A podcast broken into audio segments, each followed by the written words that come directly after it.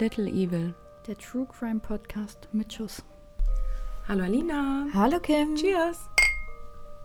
Die Cola-Gläser gehen Für was her. normale Gläser, ich wollte gerade sagen. Ja, kurz vor Weihnachten möchten wir uns jetzt nicht mehr volllaufen lassen. Genug getrunken dieses Jahr. Bis Weihnachten. bis Weihnachten. Und dann bis Silvester. Und dann ist wirklich eine kleine Pause angesagt. Ja, auf jeden Fall. Detoxen. Detoxen. Ja, wir sitzen hier auf jeden Fall heute richtig schön festlich in meinem Gästezimmer zwischen meinem Haufen Geschenken. Aber es riecht schon fast nach Keksen, weil Kim hat gerade noch einen Kuchen gebacken. Ja, für meine Und, Arbeitskollegen. Die ja. kriegen noch einen schönen äh, Streuselkirschkuchen. Und das alles auf dem Dienstag. Meine Güte.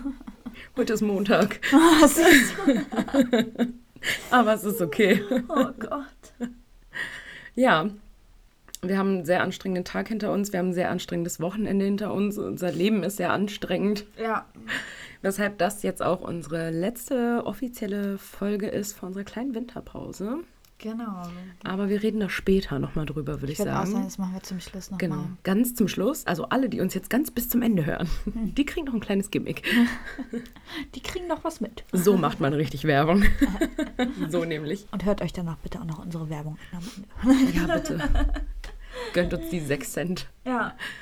Ja, wir möchten ganz kurz vorab auch nochmal eine Triggerwarnung aussprechen für unsere aktuelle Folge. Genau. Es geht unter anderem um Suizid. Genau, denn unser Topic heute ist ähm, Suizid oder Mord.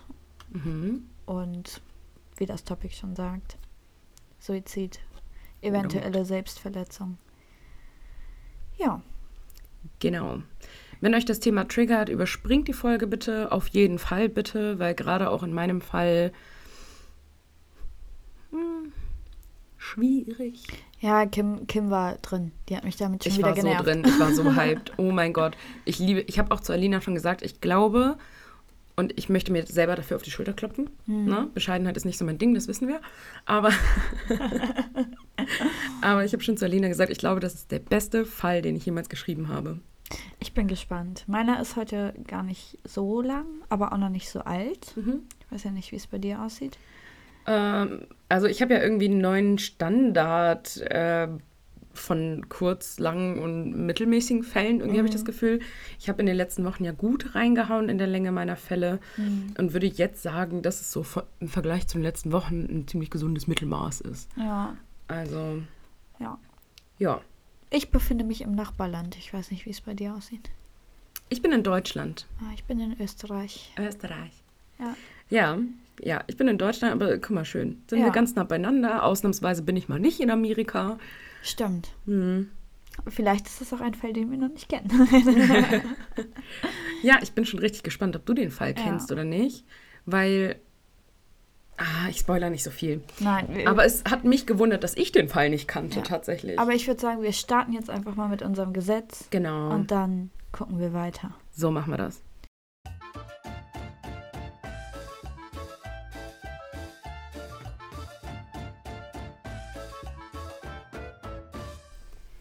In Devon, Connecticut, ist das Rückwärtslaufen nach Sonnenuntergang verboten. Oh Gott. So dumm, oder? Vor allem, das ist ja auch wirklich was, wo ich mir denke, warum? warum? Warum? Also, ich meine, dass man kein Elch aus dem Flugzeug schmeißt. Kann ich alles noch verstehen? Der Elch war so cool. Kann ich wirklich alles noch verstehen, weil ich mir denke, das ist auch gefährlich für Menschen, die vielleicht unten gerade lang gehen. Oder den Elch. Oder den Elch. Es ging ja auch genau. um lebendige Elche. Ja, genau. Aber dazu haben wir ja schon unsere Meinung gesagt. Ja. Aber warum sollte man nicht rückwärts gehen laufen? Gehen laufen. Rückwärts, allem. rückwärts gehen laufen. Äh, warum sollte man das nicht dürfen? Also es ist ja Nach ja, Sonnenuntergang aber ja, auch nur. Tut ja Tagsüber weh. darfst du es. Oder soll das eine Schutzmaßnahme sein, damit man nicht so schnell, äh, wie heißt das, stolpert? Naja, aber es kann doch jedem egal sein, ob du auf der Straße stolperst oder nicht. Also, ich kann auch im geradeaus laufen, mich langlegen. Das stimmt wohl. Aber, keine Ahnung, ich dachte vielleicht erst so ein Straßenverkehr, so einer, auf den damit keiner rückwärts auf die Straße läuft. So. Aber auch das ist ja irgendwie blöd, weil so, wenn du zurechnungsfähig bist, soweit, Ja. solltest du nicht rückwärts auf eine stark befahrene Straße laufen. Oder überhaupt rückwärts auf eine Straße laufen. Ja. Aber das solltest du auch bei Tage nicht tun. Ja, eben. Also es ist irgendwie komisch. Ich weiß auch nicht. Manche Dinge machen keinen Sinn. It is what it is. Yes, of course. Dann lass uns starten. Genau, springen wir in deinen Fall jetzt. 26. September 2017. Grazer Straflandesgericht. Das Urteil lautet lebenslänglich wegen Mordes an der eigenen Ehefrau. Die 30-jährige Bernadette kam am Valentinstag so gegen 23 Uhr nach Hause. Sie war mit ihrer Schwester im Kino. Ihr Ehemann Bernhard war noch arbeiten und die Kinder im Alter von sechs und acht Jahren schliefen bereits. Schon lange lief es nicht mehr bei Bernadette und ihrem Ehemann rund. Vor einigen Monaten hatte sie sogar bereits einen neuen Mann kennengelernt und bat ihren Mann um die Scheidung. Bernadette wollte sich mit ihren Kindern ein neues Leben aufbauen und hatte auch schon eine Wohnung gefunden. Die Kartons waren auch schon gepackt und standen in der Wohnung. Sie schrieb ihrem neuen Partner noch eine Message, dass sie gut zu Hause angekommen ist. Kurz nachdem Bernadette zu Hause ankam, kam auch ihr Mann heim. Später in der Nacht ging der Notruf des 37-Jährigen ein. Er sei nachts von einem Geräusch wieder aufgewacht und habe seine noch Ehefrau im Heizungsraum im Keller gefunden. Angeblich soll sie sich selbst stranguliert haben. Ein Elektrokabel wurde zu einer Schlinge geknüpft und damit soll sich Bernadette aufgehängt haben. Beim Eintreffen der Rettungskräfte liegt eine Zange ganz deutlich auf der Heizung. Der Ehemann teilte mit, er habe sie damit sofort ab, also das Seil durchtrennt, die, mhm. diese Kabel. Elektrokabel, mhm. genau. Auch soll er versucht haben, sie wieder zu beleben. Er gab an, dass sie noch nicht tot aussah, als er sie gefunden hat. Vier Tage nach dem vermeintlichen Suizid ist die Obduktion abgeschlossen. Der Mordverdacht erhärtet sich denn der Gerichtsmediziner fand keinerlei Strangulationsspuren. Die Geschichte des Ehepartners kann also gar nicht stimmen. Der Mediziner sowie die Polizei und Staatsanwaltschaft geht davon aus, dass Bernadette von ihrem Ehemann mit einem Kissen erstickt wurde. Auch Bernadettes Mutter bezweifelt, dass ihre Tochter Suizid begangen hat. Sie war endlich wieder glücklich. Sie hatte einen neuen Partner und sie strahlte wieder, gab ihre Mutter zu bedenken. Nach dem Befund der Obduktion wird sofort der Mann festgenommen. Doch er bestritt die Tat vehement. Er blieb bei der Aussage, dass Bernadette sich suizidiert hat.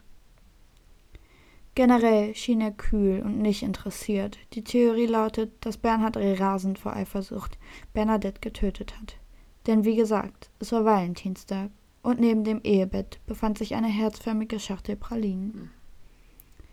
Vor Gericht blieb Bernhard auch bei der Suizidaussage. Doch wie bereits gesagt, die Umstände passten nicht. Später änderte er die Aussage auch noch und sagte, er sei wach geworden und wollte im Heizungsraum rauchen gehen. Und daraufhin fand er seine Frau. Also dann nichts mehr mit Geräuschen, mm. sondern. Wer raucht halt vor allem aber auch im Heizungsraum? Ja. Macht gar Ahnung. keinen Sinn. Aber gut. Angeblich wusste er auch nichts von einem neuen Partner. Allerdings war für ihn klar, dass sie in keinerlei Beziehung mehr standen. Sie ließ sich gehen, machte den Haushalt nicht mehr. Da habe ich ihr den Ehering hingeworfen. Und da war die Ehe für mich beendet. Oh. Nur einer seiner Aussagen vor Gericht. Mhm. Also der war wirklich total kalt einfach. Mhm. Auch die DNA-Beweise sind belastend. Denn man findet nur die DNA von Bernhard und das, obwohl Bernadette am Mittag noch bei ihrem neuen Partner war. Zu einem späteren Zeitpunkt des Prozesses wechselt Bernhard noch einmal die Aussage. Jetzt geht er davon aus, dass jemand Fremdes Bernadette getötet hat. Ach so. Allerdings ist auch das super, super, super unwahrscheinlich, äh, wenn ja, also, keiner so ein Motiv hatte wie er. Ja, und warum sollte jemand ins Haus einsteigen, mit ihr zusammen in den Heizungskeller gehen und sie da aufhängen? So macht er genau. wirklich wenig und Sinn. Und auch da ist ja wieder keine Spuren von der mhm. Schlinge am Hals. Ja. Also sie ist Und Bernhard hatte ein großes, großes, großes Motiv, wirklich. Ähm, erstens die Scheidung, der neue Mann. Und dann ist es auch so, dass die, also dass Bernadette die Kinder mitnehmen wollte, sollte, wie auch immer. Wie die meisten Mütter das dann genau. ja tun. Ja. Und die Alimente hätten Bernhard in die finanziellen Ruinen getrieben und er hätte sich höchstwahrscheinlich höchst verschuldet und allem drum und dran. Das Gericht empfand Bernhard für schuldig. So wird er am, 29., äh, am 26.09.2017 zu lebenslanger Haft verurteilt. Doch die Verteidigung erkennt das Urteil nicht an und kündigt Rechtsmittel an. Bis heute gibt es kein neues Urteil. Hm. Er sitzt aber in Haft. Ja, ja, ja, obviously. Ja. Finde den Fall relativ klar, muss ich sagen. Also. Ich bin auch davon überzeugt, das dass ist, er ja, es ist. Ja. mm, das ist in meinem bisschen undurchsichtiger tatsächlich, Mhm. aber ja, gut, er hatte ein Alibi, äh, äh, ein Motiv. Ja. Ein Alibi ein- hat er nicht. ein Alibi hat er nicht. Genau, seine Geschichte ja offensichtlich gelogen. Die erste, die zweite, die dritte, Ja. alle. Ja. So. ja, zwischendurch hat er dann auch gesagt, ähm, als er heimgekommen ist, hat er zwar das Auto gesehen, aber seine Frau war nicht da und er dachte halt, dass die Schwester von Bernadette äh, sie abgeholt hat, um Mhm. ins Kino zu fahren. Andererseits denke ich mir, wenn ich weiß, die Dame fährt nur ins Kino und ist um zwei Uhr nachts immer noch nicht wieder da, dann versuche ich auch vielleicht mal da anzurufen. Ja. Gerade weil es ja, Ja, immer noch die Mutter seiner Kinder ist. Ja. Ne? Also, Ja, das finde ich an solchen Fällen immer so schlimm. Ich meine, die meisten Täter sind ja der Partner Hm. ne? ähm, oder die Partnerin dann Oder zumindest aus der Familie. Jemand, aus dem engsten ja. Kreis oder aus dem, ja, aus, irgendwie aus dem Haushalt. Ja, Ne? genau. Und ich finde an solchen Fällen einfach immer so tragisch, dass die Kinder dann halt einfach mit einem Tag beide Elternteile verlieren. Ja. Und gerade in deinem Fall jetzt auch, wo die Kinder so jung sind noch Ja. und so. Und einfach so, ja, Ja, Vater man- lebenslänglich im Knast, Mutter tot, Happy Birthday, so wirklich Dank Ja. für nichts. Kann man eigentlich nur hoffen, dass Also- die Schwester sich vielleicht bereit erklärt, die beiden aufzunehmen. Ja, oder aber das bringt die Eltern auch nicht zurück. Ne? Nee, natürlich nicht, aber dann müssen sie zumindest nicht ins Heim oder Ja, ähnliches. ne? ja, aber Also, das ist echt, ähm, sowas finde ich immer ganz schlimm. Ich habe von so einer so einem Fall auch schon mal gehört, wo eine Tochter auch berichtet hat darüber. Mhm. Ihr Vater hat auch die Mutter umgebracht und sie meinte dann irgendwann auch, sie hat ihm verziehen inzwischen. Ich glaube, kann, da hat er doch auch noch ein Statement abgegeben. In Die haben Doku. zusammen in ja. der Doku, ja, ja, genau. Und finde ich ganz ähm, beeindruckend, tatsächlich, Mhm. muss ich so sagen, dass man das so kann. Ich weiß nicht, steckst du nicht drin, ne? Also, keine Ahnung, ich weiß nicht, ob ich es könnte oder nicht, aber trotzdem sind sie ja erstmal weg. So Ja, für dich. auf jeden ne? Fall. So. Und gerade wenn du halt jetzt noch sechs bist oder so, dann wird ja auch der Rest der Familie dagegen plädieren, dass du Kontakt hältst zu ihm. Zu einem Mörder, auf jeden Fall. Mhm. Und, ich Und- kann es voll verstehen. Klar. Und ähm, ich finde aber auch, das ist jetzt wieder Vorurteil, aber ich finde, dem siehst du schon so ein bisschen an, dass der irgendwie. ja, warte, ich zeig dir. Alina. Ja, ich zeig dir mal ein Foto. Diskriminierung hier. Nee, manchen siehst du es ja einfach an. Also manchen gar nicht, ne? Aber manchen, guck dir mal diesen starren Blick an. Also jetzt. Der sieht wirklich gruselig aus. Oh mein Gott, der sieht wirklich gruselig aus. Ja. Deswegen, also. Mhm. Aber wusstest du, dass tatsächlich auf jeden erkannten Mord auch ein unerkannter Mord kommt? Ja, also ja, ja, bin ich bei meinen Recherchen auch Ja. über ähnliche Fakten gestoßen. Das ist ganz krass. Oder zumindest jeder dritte äh, Mord wird nicht als Mord erkannt, zum Teil. Genau, Mhm. ja. Ich habe auch am Anfang, als ich meinen Fall gesucht habe, bin ich auf einen ganz interessanten Fall gestoßen von äh, Dr. Zokos Mhm. tatsächlich. Also der hat äh, die, die, diese Leiche obduziert. Und ich dachte erst, das wäre ein Fall, habe ich dir schon erzählt, ne? Mhm. Ich dachte erst, das wäre ein Fall für unser Topic, war es dann doch nicht, weil es war ein autoerotischer Unfall und weder Selbstmord noch Mord. So, ähm, und er hat sich halt nur aus Versehen erhängt. Ach, das ist auch. Ja, aber auch mit Perücke und Lackschuhen und so, ne? Also der, also und sein Vater hat ihn gefunden, dass der, also. Ach, den. Fall kenne ich, ja. Ja, mit dieser, also ja, und er dachte so, warum hängt hier so eine Puppe im Schlafzimmer von ja, meinem und Sohn? Dann dreht er den um und dann sieht er erst, dass das sein, Sein Sohn ist, ja. Aber da sagt er halt, also sagt der Dr. Zockers auch in seinem eigenen Podcast so zu dem Ja. Fall. So, ja, gehst, schaust du halt erstmal drauf, ob Fremdver es Fremdverschulden klar. sein könnte, ne? Ja. Aber ich kann mir auch vorstellen, dass du das nicht immer sagen kannst oder sehen kannst. Naja, manche Sachen erkennst du ja auch wirklich. Also klar, Mhm. es gibt an sich nicht den perfekten Mord, aber wenn du nicht mal an der, an der Todesursache erkennen kannst, ob es ähm, ob's ein Mhm. Mord war oder nicht, dann wird es halt auch schwierig. Ja, eben. Denke ich auch. Also von daher. Ja. Gut. Machen wir weiter in die nächste Kategorie, See, die du uns heute mitgebracht hast. Unser zweiter Jingle. Kim und ihre Jingles. Ich sag doch, es ist ein Fetisch, Ich Leute. bin Jingle Girl. Ich bin Kim aus der Technik alias Kim das Jingle Girl. Ja. Ähm, wir haben übrigens, ich, ich glaube, ich, ich glaub, wir wollten gerade genau das gleiche erzählen. Ich weiß es nicht. Wir haben ganz nettes Feedback bekommen von einem unserer so, Hörer. Das wollte ich nicht erzählen, ah, okay. aber erzähl weiter. Ja. Der ähm, sich ein bisschen darüber beschwert hat, dass unsere Jingles zu laut sind. I'm sorry. Ja, ich, so. ich bin ich einfach so hyped, wenn ich diese Jingles höre. Ich habe das auch Kim geschickt und meinte, ich sag's doch. ja, es tut mir leid. Kim aus der Technik übernimmt das jetzt. Es ist euch vielleicht schon beim vorherigen Jingle aufgefallen. Er ist jetzt leiser. ähm, wenn es euch jetzt so genehm ist, dann schreibt uns gerne bei Instagram unter little.evil.podcast. Fantastic. Genau. Und äh, ja, wie gesagt, wir nehmen ähm, freundliche Kritik immer gerne entgegen. Wir arbeiten da Kritik, und konstruktiv ja. vor allem äh, immer gerne entgegen. Wir arbeiten da gerne dran. Das ist gar kein Problem. Also wenn ihr euch an irgendwas stört, schreibt uns einfach. Genau. Aber seid Follower bitte. Ansonsten gibt es ja nichts. Nein, Spaß. Folgt uns wenigstens so, tut wenigstens ja. so. Nein, aber. Aber ja. was ich ursprünglich erzählen wollte, ähm, dass sogar meine Mama Kim nicht mehr Kim nennt, sondern Kim von der Technik. Das ist übel, Leute. Das, das ist, ist, richtig übel. Aber du hast damit angefangen. Du hast damit angefangen? Nein, du hast in der Podcast-Folge mal damit angefangen. Echt? Ja. Ach, verdammt. Ich habe mein eigenes Grab geschaufelt hier schon wieder. Richtig ja. gut. Gut, jetzt kommt der zweite, ja. viel leisere Jingle. Und ähm, mein Herz bricht dann noch ein kleines bisschen. Aber wir kriegen das alles hin. Erstmal lese ich jetzt den. Nein, erst kommt der Jingle und dann liest du deinen. Wir haben letztes Mal doch den Jingle auch dazwischen geschoben, damit die nachdenken konnten, ob so Stimmt, du hast recht. Kim aus dem Schnitt hat keinen Plan, wie sie ihren eigenen Podcast schneidet. Ich bin da auch immer manchmal so ein bisschen im Delirium währenddessen. Ja, okay, gut. Dann steig jetzt ein ohne Jingle und der Jingle kommt dann nachher dazwischen. Königin Sunanda Kumari Ratana. Hast du dir jetzt einfach eine Karte ausgesucht, auf der du kein Wort ja. lesen kannst? Von Siam ertrank vor den Augen zahlreicher Untertanen, weil es ihnen verboten war, sie zu berühren. Deshalb konnte sie die Königin nicht aus dem Fluss retten, nachdem das königliche Boot auf dem Weg zum Sommerpalast Bengpa Inn gekentert war. Aha.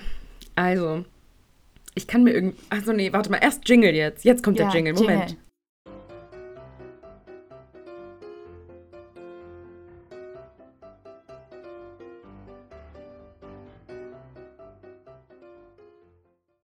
So, ich hoffe, es haben alle fertig überlegt, weil ich möchte mich jetzt mitteilen.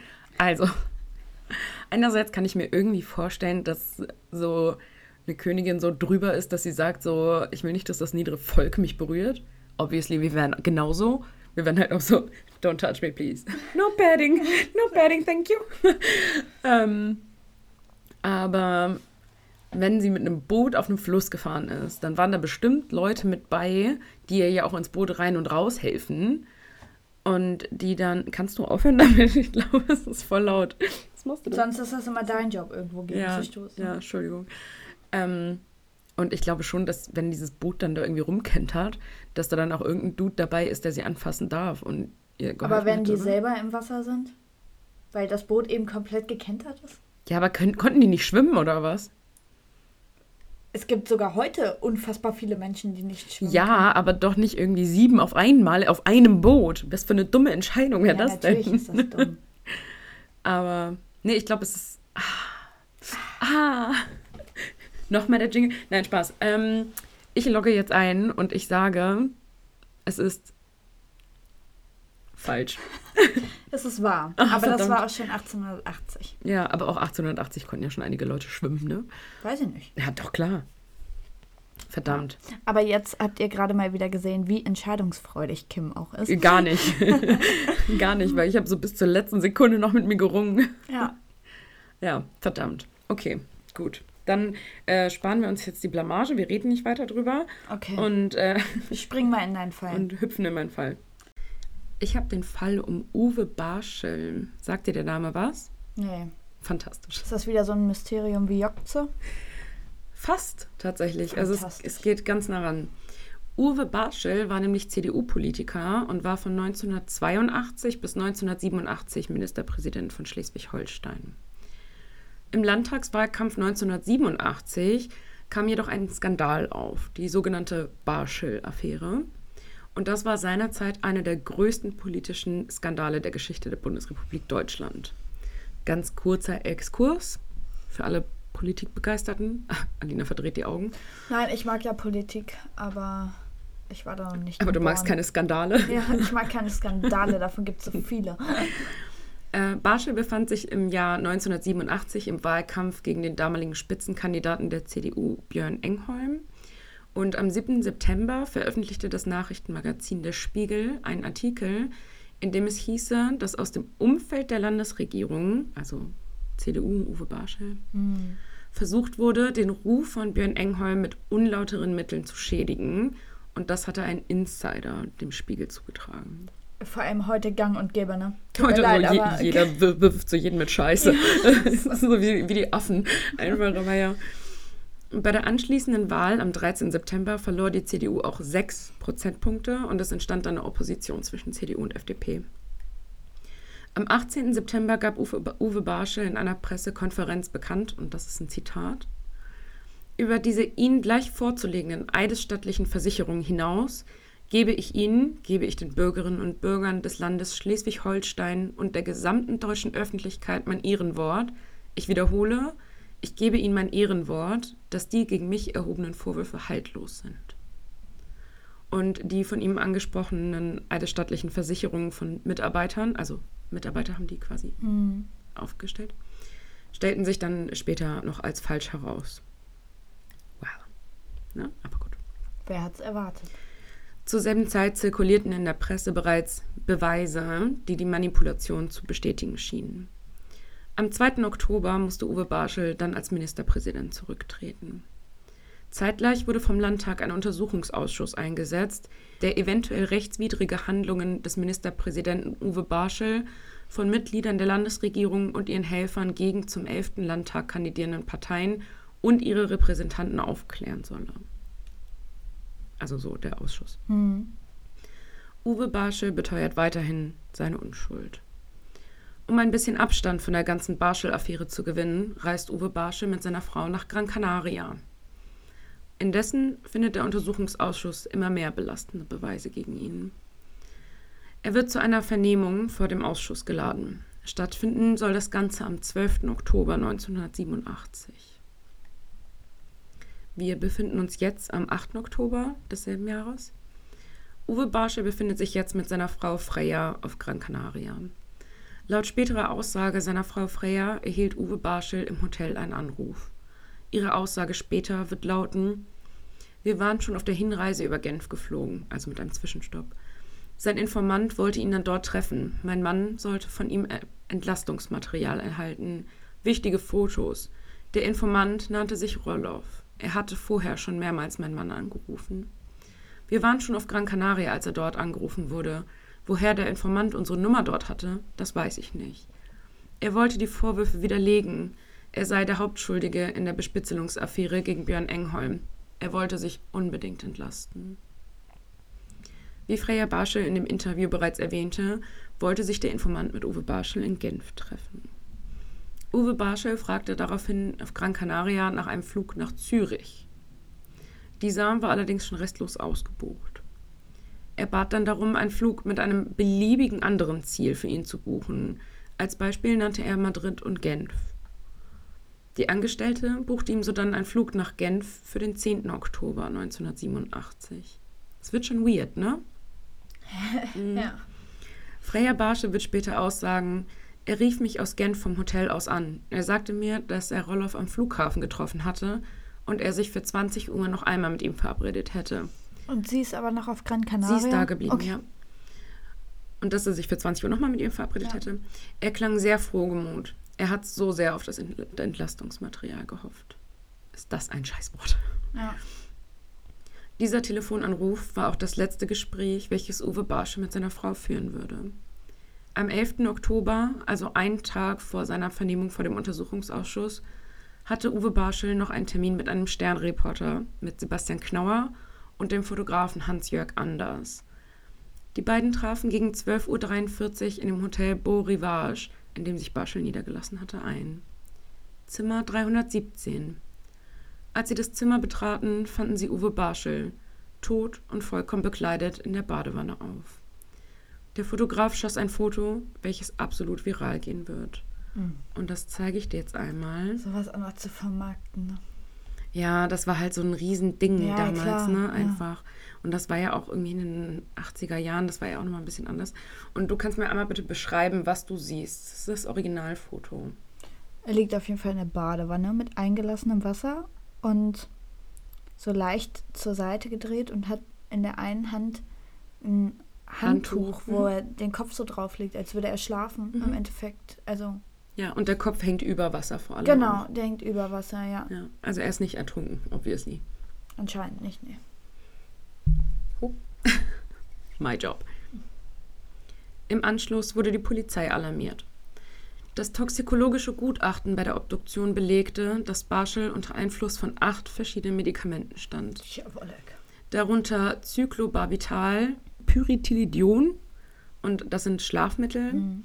Dann unter Diohenhydramin, das ist ein stark sedierendes Antihistaminikum, also Cetirizin-Style, nur noch ermüdender. Ja, Cetirizin ist ja frei verkäuflich. Ne? Ja, also das ja, ist ja. ein Witz. Ein starkes Antihistaminikum, ja. genau. Aber es geht in dieselbe Richtung. Ja. Ne? Äh, Perazin und Valium, und das sind auch schlafinduzierende Beruhigungsmittel. Die Genfer Staatsanwaltschaft ging nach dem toxikologischen Gutachten davon aus, dass Barschel diese Mittel selbst eingenommen und sich in die Badewanne gelegt hätte. Er sei dann an den Folgen der Medikamentendosierung gestorben. Ein Suizid. Das lag klar auf der Hand. Und das, obwohl auf Uwe Barschels rechter Stirn ein Hämatom gefunden wird. Erstens das und ich finde ja auch sich angezogen in die Badewanne zu In eine volle Badewanne, so hä? Echt Macht gar keinen Sinn. Komisch, ja. Der zuständige Gerichtsmediziner sagt allerdings aus, dass bei dem Eintritt des Komas Krämpfe entstehen können und er vermutlich mit dem Kopf gegen den Badewannenrand gestoßen mhm. sei. Und die Suizidmethode, Suizidmethode entspräche schließlich auch einer Anleitung, die von der Deutschen Gesellschaft für Humanes Sterben herausgegeben worden war. Doch Freier Barsche glaubte nicht an einen Selbstmord. Sie beauftragte auf eigene Faust den bereits pensionierten Toxikologen Hans Brandenberger, der die Ergebnisse überprüfen sollte. Brandenberger tat dies auch und erstellte ein eigenes Gutachten. In diesem heißt es, dass die Konzentrationsverteilung der Substanzen im Magen, Blut und Urin für eine Fremdeinwirkung spricht. Und ich hoffe, du fragst dich jetzt, warum. Oder woher warum? man das weiß. Fantastisch, vielen Dank. Die Untersuchung von Brandenburger ergab nämlich, dass sich das Cyclobarbital noch in der Anflutungsphase befand, während die anderen Beruhigungsmittel bereits ihre volle Wirkung entfaltet hatten. Und aufgrund der Zusammenstellung und der Menge an Sedativa sei Barschel schon physisch nicht mehr in der Lage gewesen, nachträglich noch das Cyclobarbital einzunehmen. Und er konnte aufgrund der Dosis der synergetisch wirkenden Medikamente mhm. also überhaupt nicht mehr handlungsfähig gewesen sein. Also er hätte weder noch in die Badewanne ja. steigen können alleine. Wie paralysiert quasi. Also wie Koma halt, ja. ne? Ja. Brandenburger schließt daraus, dass Barschel das letztendlich tödliche Cyclobarbital bereits im bewusstlosen Zustand verabreicht worden war. Die Gutachter der Genfer Staatsanwaltschaft teilten daraufhin allerdings mit, dass die Reihenfolge der Einnahme der Medikamente eben nicht exakt feststellbar gewesen sei und man sich daher nicht feststellen ließe, ob Barschel tatsächlich handlungsunfähig gewesen wäre oder nicht. Bei einer Nachuntersuchung fand der Toxikologe Ludwig von Meyer allerdings einen weiteren Wirkstoff im Blut des Opfers, und zwar Methylprylon. Weißt du, was das ist? Das sind ganz einfach K.O.-Tropfen. Mhm. Von Meyer sagt dazu aus, dass der Befund grundsätzlich geeignet wäre, die Mordtheorie zu stützen. Was denkst du bis hierhin so? Ich glaube, er wurde umgebracht. Aline so, safe. Ja, also irgendwie sind, ist das ja schon alles ein bisschen komisch. Der, ja, es ist mega komisch. Mit diesem Flug, mit diesem Anruf, dann bei seiner Frau, am nächsten Morgen ist er tot und am nächsten Tag hätte er eine Vernehmung, also schon seltsam, ja. Ja, vor allem äh, hat er ja auch anscheinend die mega Hoffnung in diese entlastenden Beweise gehabt. Also. Wir sind aber auch noch nicht fertig. Ja. Der Fall ist natürlich riesengroß. Ein CDU-Politiker, dem ein riesiger Skandal vorgeworfen wird, plötzlich tot. Ob es Selbstmord oder Mord war, wird heiß diskutiert. Denn die Ärzte und Wissenschaftler scheinen sich ja auch nicht ganz einig zu sein. Die Gesellschaft für humanes Sterben mischt auch noch mit. Sie weisen darauf hin, dass Cyclobarbital als Mordwaffe ungeeignet sei und dass ein Mörder doch wahrscheinlich den Kopf von Barschel unter Wasser gedrückt hätte, damit das Opfer definitiv nicht mehr gerettet werden kann. Eigentlich ein guter Punkt, aber es gibt trotzdem einen Widerspruch. Es gibt ja auch viel mehr Beweise, wenn er den Kopf runterdrückt. Naja, wenn er schon bewusstlos ist und dann einfach nur so einen Stups geben, weißt du, dass er halt Ja, ab, gut, also ja. abtaucht quasi. Ich meine, der hatte K.O.-Tropfen Ja. im Blut. Der war, war halt definitiv ausgeschaltet. Ja gut, so. aber trotzdem mehr Fingerabdrücke, weil du dich vielleicht irgendwo abstützen musst oder ähnliches. Ja. Die Polizei fand im Hotelzimmer auch noch Verpackungen von verschiedenen Medikamenten. Und bei diesen Verpackungen, und die Tabletten haben übrigens gefehlt, handelte es sich aber nicht um Medikamente, die von Barschel eingenommen worden sind und auch nicht um Medikamente, die er sonst üblicherweise einnahm. Also diese Tabletten aus den Verpackungen fehlen und sie waren halt nicht in seinem Blut. Und keiner weiß, wo sie sind. Keiner weiß, wo sie sind, ja. Die Staatsanwaltschaft Lübeck überließ das Ermittlungsverfahren zunächst, ja, wie schon erwähnt, den Schweizer Behörden. Doch es wurde kein Mordverfahren von denen eingeleitet. Es war Selbstmord. Punkt. 1994 eröffnete der leitende Lübecker Oberstaatsanwalt Heinrich Wille dann ein Ermittlungsverfahren gegen Unbekannt wegen des Verdachts des Mordes an Dr. Dr. Uwe Barschel ein. Die Ermittlungen bleiben allerdings auch drei Jahre später weitestgehend ergebnislos. Die Staatsanwaltschaft forderte bereits, das Ermittlungsverfahren jetzt einzustellen, doch der Landesjustizminister Gerd Walter wies an, die Ermittlung fortzusetzen.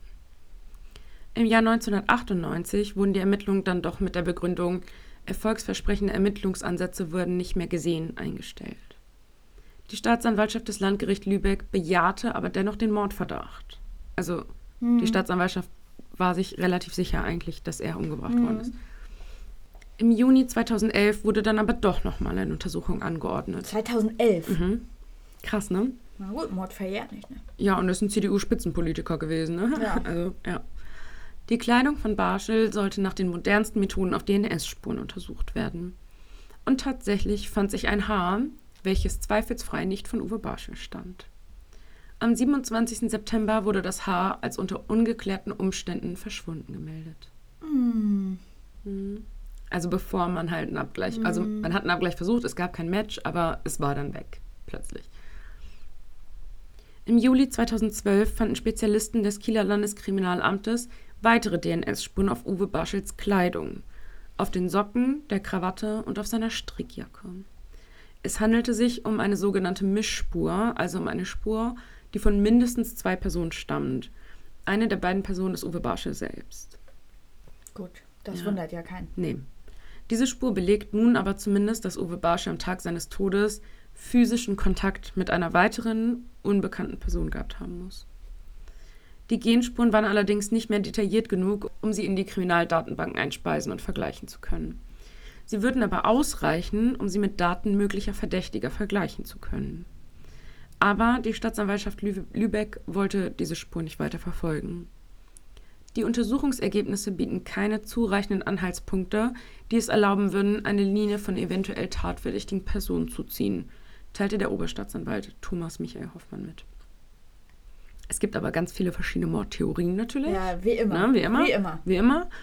Und äh, die möchte ich dir jetzt natürlich auch nochmal präsentieren. Wahrscheinlich einige auch wieder sehr wild. Jetzt wird es richtig dirty, pass Ja. auf. Also, Nummer eins. Möglicherweise war Barschel in die sogenannte U-Boot-Affäre verwickelt gewesen und wurde wegen dem Bezug zu dieser Affäre ermordet. Hm.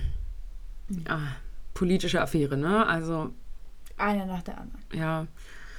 Nummer zwei. In einem Interview mit der Welt sagte Freier Barschel im Jahr 2007, dass vor der Amtszeit ihres Mannes Entscheidungen in Bezug auf Waffen getroffen worden sind, über die er nicht informiert worden war. Bei seinem Termin im Untersuchungsausschuss wollte er dazu einiges offenlegen. Hm. Nummer drei. Jetzt wird's dirty. Der israelische Geheimdienst Mossad hatte in den Jahren um 1987 wohl mehrere Waffengeschäfte zwischen Israel und dem Iran im Transit über Schleswig-Holstein abgewickelt. Das war auch die Operation Hannibal, also die gab es wirklich.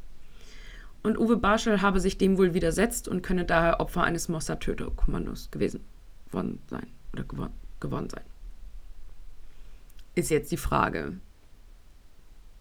ob den da jetzt einer irgendwie extra nach Genf lockt und mit Medikamenten voll pumpt und den Ich in eine glaub, Badewanne werden- legt. also- ich glaube, die machen es kurz und schmerzlos einmal pengen und tschüss. Ich glaube auch, die werden rigoros Die sind ja auch schnell wieder weg. entfernt. Ist ja wie eine Mafia, ne? Diese These wird aber auch unterstützt von dem damaligen Staatspräsidenten des Iran. Und er sagt aus, dass Barschel eine wichtige Rolle im Waffenhandel mit dem Iran gespielt hat und dass nach seinem Tod rausgekommen sei, dass er versucht hätte, die Gegenseite zu erpressen. Und jetzt kommt aber Theorie Nummer vier und die halte ich persönlich für am wahrscheinlichsten.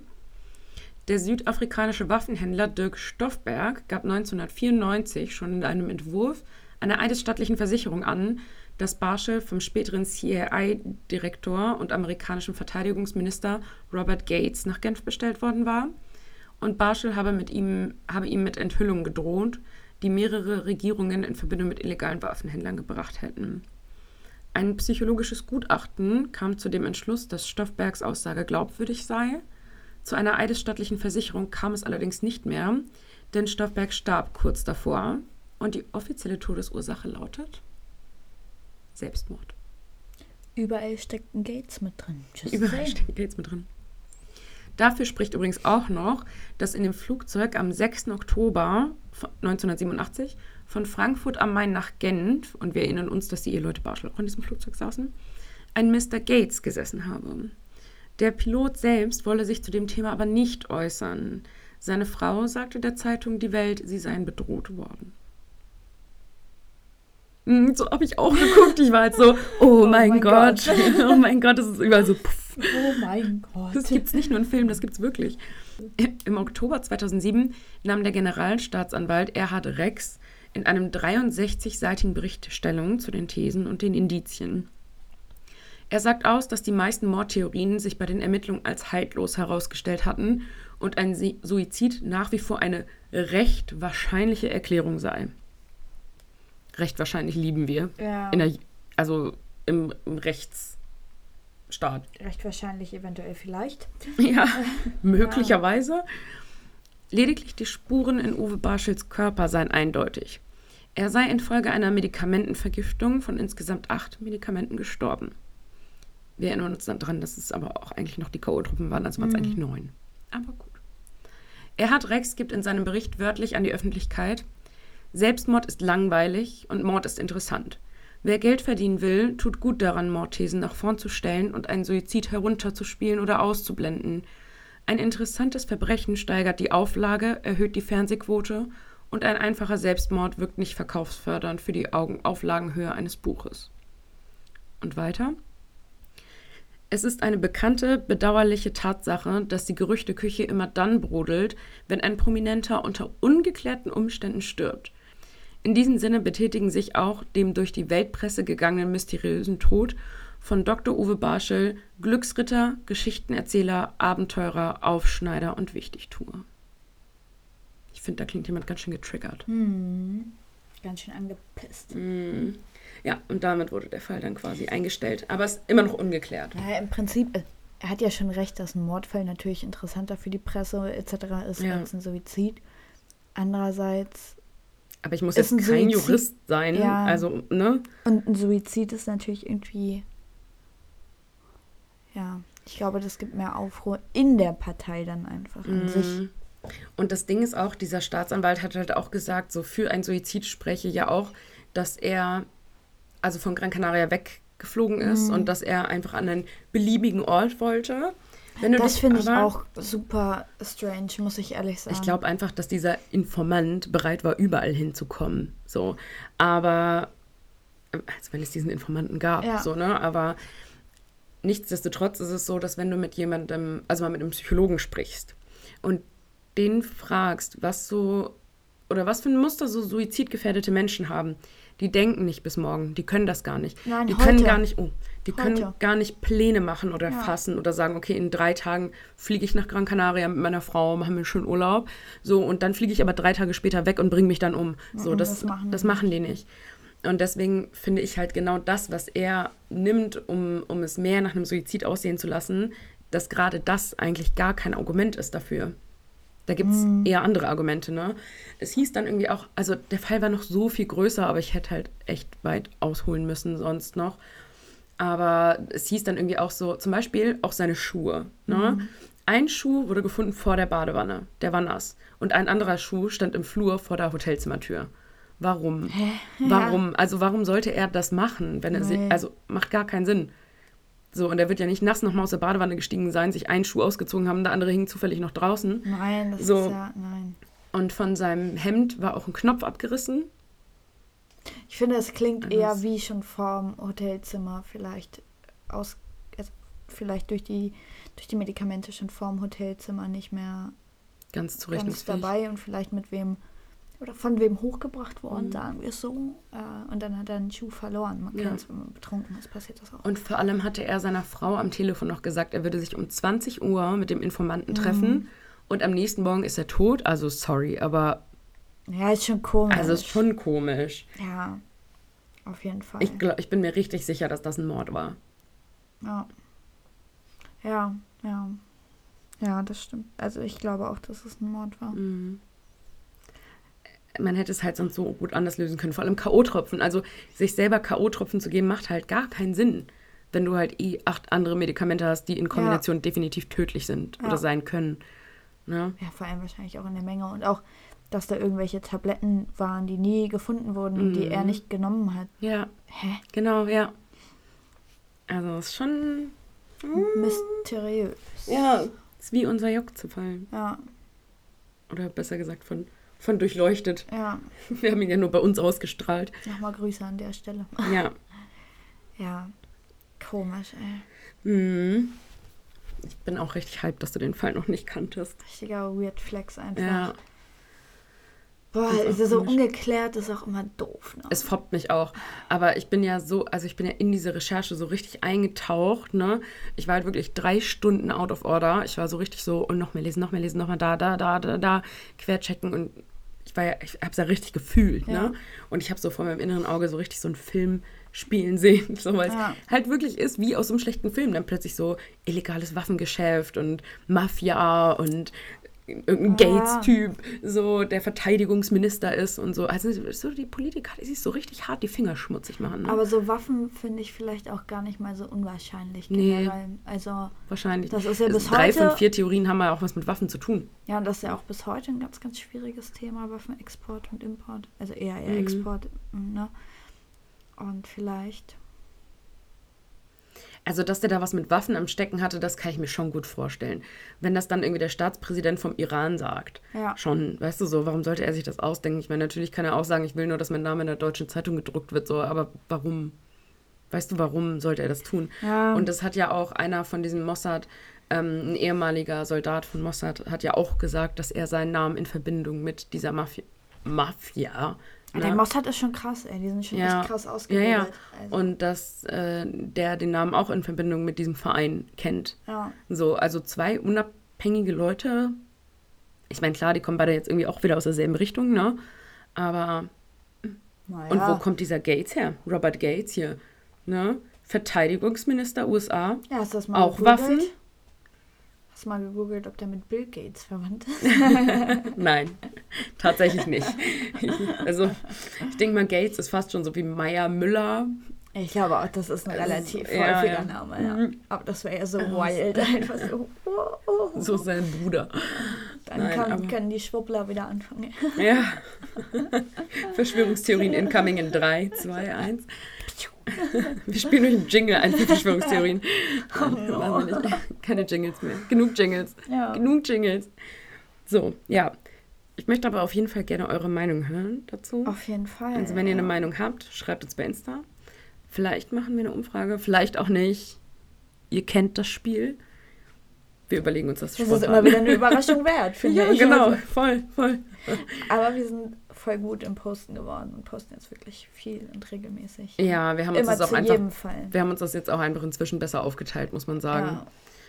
Aber Also- musste halt erstmal reinkommen. Ja, wir haben uns inzwischen schon quasi so verteilt, dass Alina zuständig ist für Ich unsere... bin hier die Influencerin. Aber ich mache immer die ganzen Bilder fertig. ja. Und äh, ich schicke dann Alina mal alles rüber, wenn ich geschnitten habe. Und Alina postet das dann so im Laufe der Woche, die Stories, die, die Bilder Ja. und so. Und ich habe dann eher so den, den Insta-Kontakt mit, also du ja überwiegend auch mit unseren HörerInnen. Ja. Und ich eher alles so, wenn es so eine Kooperation Ja, irgendwie. machen wir eigentlich fast Ja. immer, ja. Aber wenn es um jetzt so Kooperationsanfragen geht oder so, dann übernehme ich das meistens nochmal. Das ist dann auch immer so, so wild, egal wer von uns. Also, ey, Kim, Kim, Alina, Alina, jetzt Hast du sofort. schon gelesen? Lies die Nachricht, wir müssen antworten. Und dann antworten wir doch Äh. erst drei Stunden später, weil wir nicht so needy aussehen wollen. Ja. Sind wir aber. wir sind halt einfach immer noch hyped. Wir freuen uns jedes Mal, wenn ein Kommentar kommt. Wir freuen uns jedes Mal, wenn eine Nachricht kommt. ja, oder über einen neuen Follower oder so. Ja, das stimmt. Da So freuen wir uns Mädchen wie so. Bolle drüber. Ja. Wirklich, ja. Weil das so ein bisschen... Und ich meine, wir sehen ja auch in unseren Zahlen, die ich dir heute auch erstmal wieder geschickt Ja. habe, ne, dass wir da jetzt irgendwie fast 16.000 Hörer haben und gerade mal irgendwie 275 Instagram-Follower. Ja. Also irgendwie läuft der Laden... 234 sogar noch. Echt? Ah, Mist, siehst du? Mach Ja. uns nicht größer, als wir sind. Sorry. Aber es sind auch nur 15.995 Hörer. nee, das gibt's nicht. Ich glaube sogar 15.795. Ist ja auch egal. ja, Ach so, so viel dazu. wir quackeln hier schon wieder Ja, unnötig rum. wir- ja, genau. Wir quackeln unnötig rum. Wir sind hyped. Wir gehen jetzt in eine kleine Winterpause. Genau. Weihnachtspause. Unsere nächste richtige, offizielle Folge. Wird Hört ihr den Teaser? Äh, kommt Am, am 7. 7.1. Ja. Auch das, das wird ein schönes, ein, was Schönes. Wird's das? Ja, weil wir da, Cooles? ja, da haben wir eine Sonderfolge quasi Ah, ja. Mhm. in Zusammenarbeit. Mehr Das sagen wir dazu jetzt nicht. nicht, ja. Genau. ja. Und äh, genau. eins vielleicht, du warst halt schon im richtigen Land. Ah, mm, ja, okay, mehr, mehr sagen wir nicht. Auf jeden Fall, genau. Haben wir da dann eine kleine Sonderfolge nochmal für euch vorbereitet. Ein Wir bereiten die in. Ja. genau, bereiten die in unserer Winterpause, Sommerpause, hätte ich gerade fast gesagt, Soweit ist noch nicht. in unserer Winterpause vor. Aber wir lassen euch nicht ganz ohne zwei Wochen, Ganz ohne zwei Wochen? ganz, ganz ohne uns zwei Wochen. Ja. ja, und wir teasern nochmal ein bisschen Scheiße an, weil Es teasern sind ja bald wir. Feiertage. Genau. Es lohnt sich auf jeden Fall, vielleicht dann nochmal Und eventuell- ein oder sogar zweimal reinzukommen. Eventuell werde ich meinem Ruf des Weihnachtselfes eventuell ganz vielleicht auch wieder gerecht. Furchtbar, diese Weihnachtselfen. Alina möchte auch, dass wir hier drunter einen Jingle legen mit Weihnachtsmusik. Ja, das wäre so schön, aber Kim ist nicht überzeugt. Kim, Kim aus der Technik überlegt sich das. Ja, ansonsten wünschen wir euch schon mal frohe, Frohe Feiertage, Ja. frohe Weihnachten, guten Rutsch ins neue Jahr. Mhm. Und warte, dann hören wir uns nächstes Jahr wieder. Richtiger Dad-Joke einfach. Ganz furchtbar. Du freust dich richtig hat drüber, eine ne? Kollegin auch schon zu mir gesagt auf Arbeit. Ich dachte, oh. Das sagen meine Kunden mir auch schon ständig. Ja. Ich kriege auch schon überall E-Mails mit Frohe Weihnachten, Ja. guten Rutsch. Aber am Ja. besten sind die, die man so am, am 31. so sieht, äh, durch Zufall oder so. Und dann so, wir sehen uns nächstes Jahr. Was soll ich sagen? Well, okay. Ja. Gut, wir, ähm, Feierabend. ja, Feierabend. Wir schließen nicht ab, wir machen Feierabend jetzt hier. Feierabend, cheers. Cheers. Bis zum nächsten Mal.